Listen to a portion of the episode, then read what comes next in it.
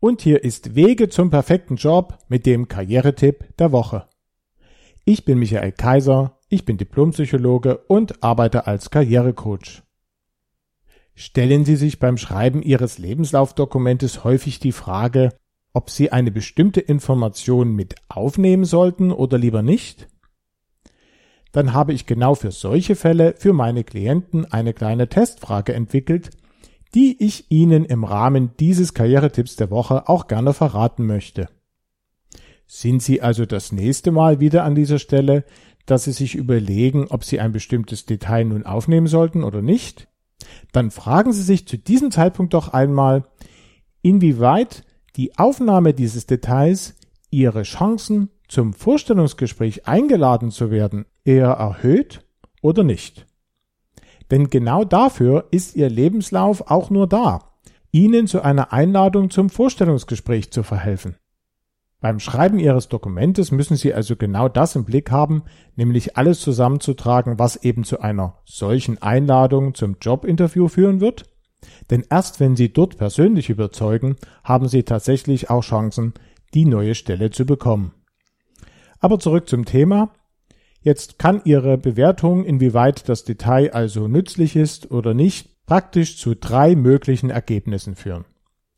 Erstens, Sie kommen zu dem Schluss, dass es gute Gründe gibt, weshalb die Aufnahme des Details eben Ihre Chancen erhöhen wird. Gut, dann nehmen Sie das Detail selbstverständlich auf. Vielleicht ist es aber so, dass Sie sagen, die Aufnahme ist eher neutraler Natur oder sogar schädlich und in beiden Fällen sollten Sie dann diese Informationen weglassen. Logischerweise, wenn etwas schädlich ist, ist es keine gute Idee, das mit aufzunehmen. Aber auch wenn es neutraler Natur ist, sollten Sie es weglassen. Ganz einfach, weil auch neutrale Informationen Ihnen nichts bringen. Ansonsten wären Sie ja nicht neutral. Aber Sie haben dann doch den Nachteil, dass Sie die wertvollen, überzeugenden Informationen im Lebenslauf eher verwässern. Und das wollen Sie natürlich ebenso vermeiden. An dieser Stelle werde ich als Karrierecoach dann oft gefragt, ob man denn als Bewerber nicht die Pflicht hätte, verschiedene negative Informationen mit anzugeben, wenn sie denn halt einfach der Wahrheit entsprechen würden. Und darauf gibt es eine sehr gute Antwort. Nein, diese Pflicht gibt es überhaupt nicht. Es gibt ja kein Gesetz, in dem drin steht, wie Sie Ihren Lebenslauf schreiben müssen. Und insofern dürfen Sie also mit gutem Gewissen alles weglassen, was wie gesagt schädlich oder auch nur neutral ist. Nur eine Sache dürfen Sie tatsächlich nicht tun. Und das ist, in Ihrem Lebenslaufdokument zu lügen. Das kann tatsächlich bitter ins Auge gehen und massive rechtliche Konsequenzen für Sie haben. Aber das ist ja dann was anderes, denn wenn Sie einfach nur negative Informationen weglassen, dann bedeutet das ja nicht, dass Sie lügen und außerdem haben Sie selbstverständlich als Bewerber das Recht, sich im besten Lichte zu präsentieren. Bevor ich Ihnen gleich dazu noch ein Beispiel bringe, fasse ich das Ganze kurz zusammen. Nehmen Sie in Ihrem Lebenslaufdokument nur positive, also überzeugende Informationen auf, die die Wahrscheinlichkeit erhöhen, dass Sie zum Vorstellungsgespräch eingeladen werden und lassen Sie neutrale und negative Informationen weg und selbstverständlich schreiben Sie auch nichts, was einer Lüge entsprechen würde. Und damit komme ich zum versprochenen Beispiel.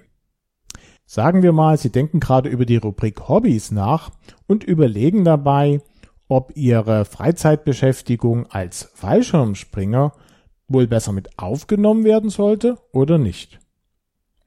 Dann würde die Beantwortung meiner kleinen Frage im Falle einer Bewerbung auf eine Stelle als Flugzeugmechaniker sicherlich so ausfallen, dass Sie diese Sache mit angeben werden, ganz einfach, weil es Ihr Interesse am Thema Fliegen etc. weiter unterstreicht. Im Falle einer Bewerbung als Kellner jedoch werden Sie sich wahrscheinlich dafür entscheiden, das Hobby lieber nicht zu erwähnen.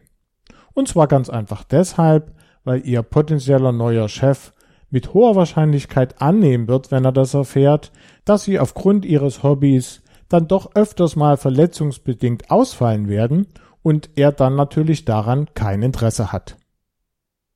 Sie können an diesem Beispiel übrigens sehr schön sehen, dass es für das Schreiben eines Lebenslaufdokumentes in vielen Fällen keine pauschale Antwort gibt, sondern es eben davon abhängt, wie sich die ganz konkrete Situation gestaltet und welche konkrete Überzeugungsarbeit Sie leisten müssen.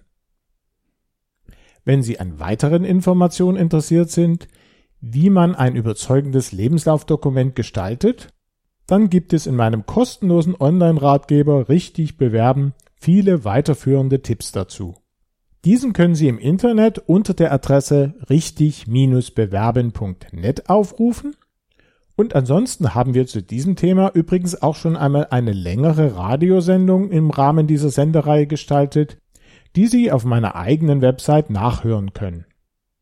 Deren Adresse ist wie immer www.michael-kaiser.de und dort finden Sie übrigens auch den Link zu meinem YouTube-Kanal, in dem ebenfalls alle früheren Beiträge unserer Sendereihe zum Nachhören zur Verfügung stehen.